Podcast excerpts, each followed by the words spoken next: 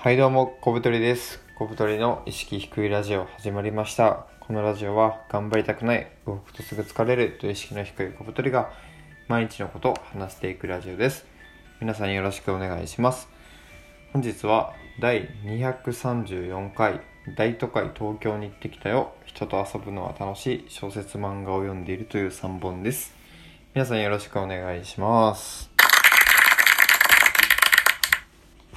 はい。えー、っとですね、この前、てか今日か、えー、っと、東京から帰ってきました。僕が住んでるのは、まあ、東京に1時間半ぐらいでアクセスできる、まあ、関東の、まあ、ちょっと僻僻地に住んでおりまして、で、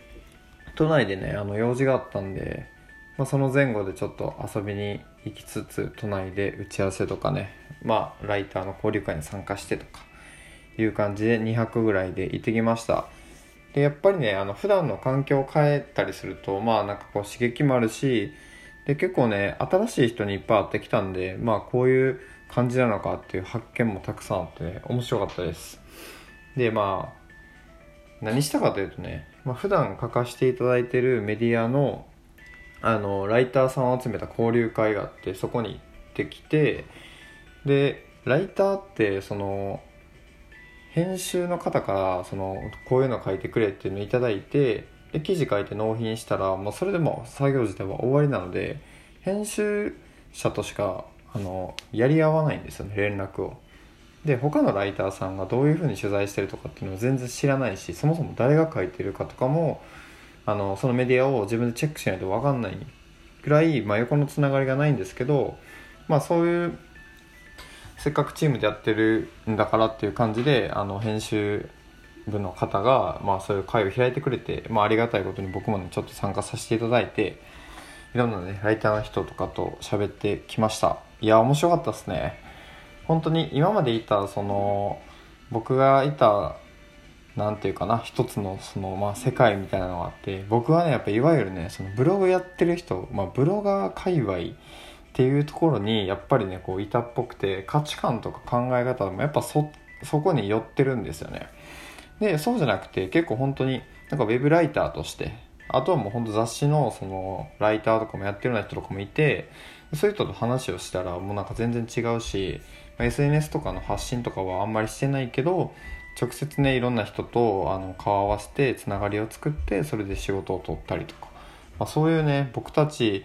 僕たちというか僕の周りにいた人がやってないようなことをやってる人が多くて、まあ、すごいなと思うしその反面ねその自分たちが割とねこれは当たり前だよなと思ってやってることもなんか傍から見ればすごいみたいなのが発見できてねまあとてもとても面白かったです。でそれプラスえっとスマブラっていうねあの任天堂が出してる大乱闘スマッシュブラザーズっていうゲームがあるんですけどそれのえー、まあ、強い人が東京にいるんですけどその人の自宅でねあのみんなで集まってスマブラしようぜっていうのにあのお誘いいただいてそれもねちょっと遊びに行ってきました。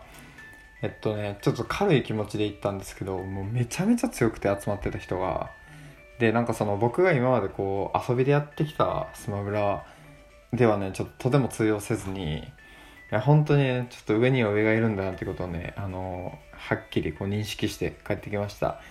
いやでも面白いですね。普段あのコンピューターの一番強いあのレベルのやつとずっと戦ってるんですけど、まあ、やっぱ勝つんですよ。ある程度強くなると。でそのオンラインでね人とも対戦できるんですけど僕の家の回線がちょっと遅くてですねそれができないのでそのオフラインであの人とやってくるっていうのは結構面白かったですね。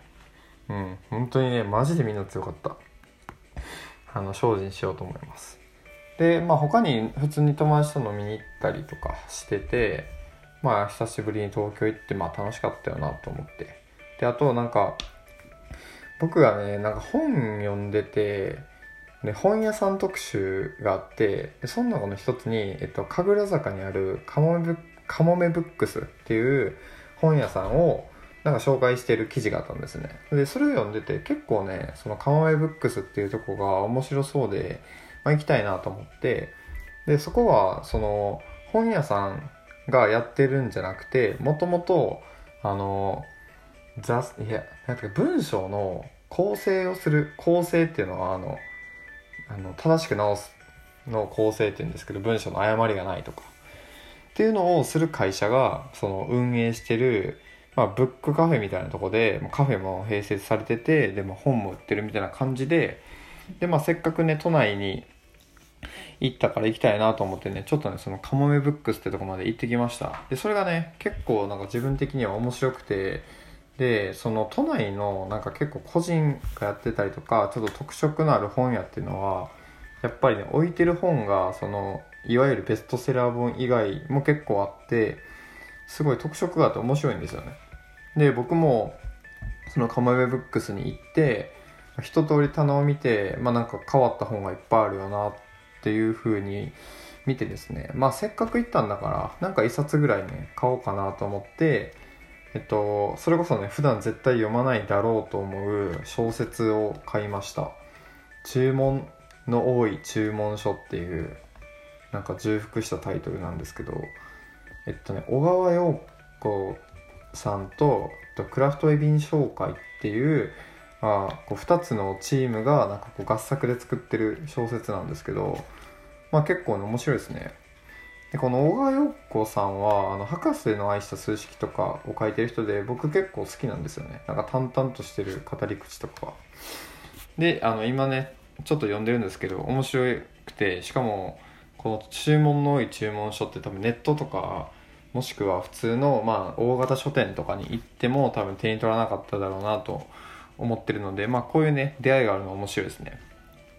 でまあ都内行くとねやっぱ交通費もかかるしその何かとねご飯食べたりとかいろいろお金使ってしまうんですけど、まあ、こういうなんか出会いとかねなんか新しい刺激とかがあるので、まあ、定期的にやっぱ行ってねそのリフレッシュはしたいなと思います。でまあその2つ目の話題にもなるんですけど、まあ、人と遊ぶのは楽しいってことで今回ねそのライター交流会だったりスマブラのオフ会とか、まあ、飲み会とかやっぱね結構ね人と会う予定がたくさんあったんですよ。で僕はその外交型っていうタイプでえっとまあ、人と会ったりね喋ったりすると元気が出るみたいな感じのタイプなんですよ。で、まあ、まさにね今回もそれをすごい感じてやっぱいろんな人に会ったりとか、まあ、初めましての人と喋ってすごい楽しかったりとかしたのででその仕事辞めて、まあ、会社を独立して今の場所に引っ越してきた理由の一つも、まあ、いろんな人と仕事したいっていうのがあったので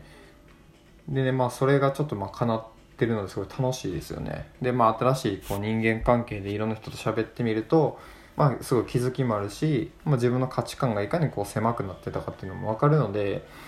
まあ、やっぱねほんと破壊と再生じゃないですけど常にこう自分の中で何かを壊して何かを新しく入れていくっていうのをしないと本当にね固まっちゃうよなって思いました。はい。で3つ目ですね。小説漫画を読んでるってことなんですけどまあさっきも言ったように最近はですね小説と漫画を結構読むことが多いんですよ。で僕結構本が好きで月30冊ぐらい本買ったりすることもあるんですけどもともとビジネス書とかあとはまあ自己啓発本をすごい読んでたんですね。それがえっと本当2年前ぐらいが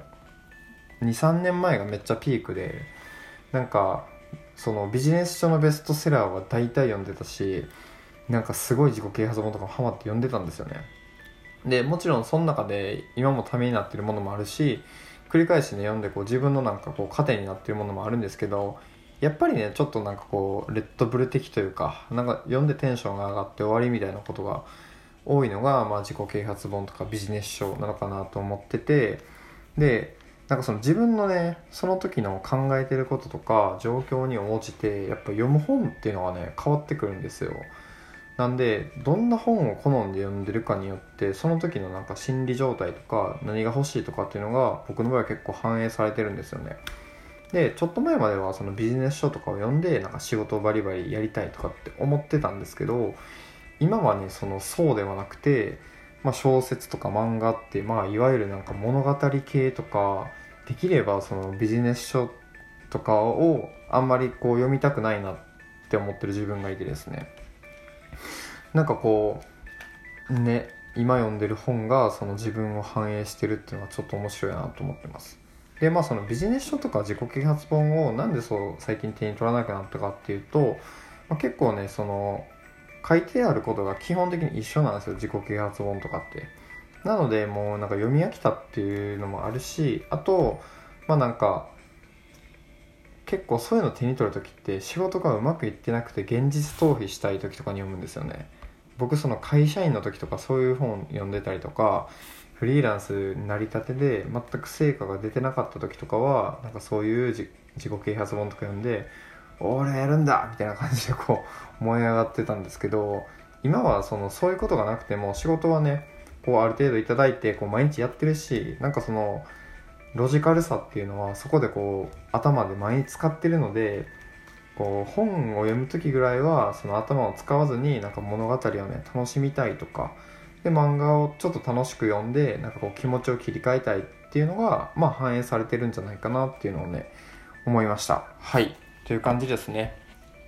でえっと質問箱に新しい質問いただいてたのでちょっと最後にねお答えします。えー、読みますね。DJ を一度だけしたってラジオで言われてましたが DJ の練習はどんな場所でどんなことをするのですか？あと DJ は MacBook がおすすめっていう理由はなぜなのか純粋に知りたいです。これね僕えっと前前の放送で MacBook を DJ 用に買って DJ の練習とか DJ したっていう話をしました。でえっとお答えするとですね DJ の練習は普通にね家とかあとはスタジオとかでやります。で何をするかっていうと DJ ってその曲と曲をどうやってつなげるかっていうところがスキルなのでそこのねそのなんか曲の転換の練習とかをしてました。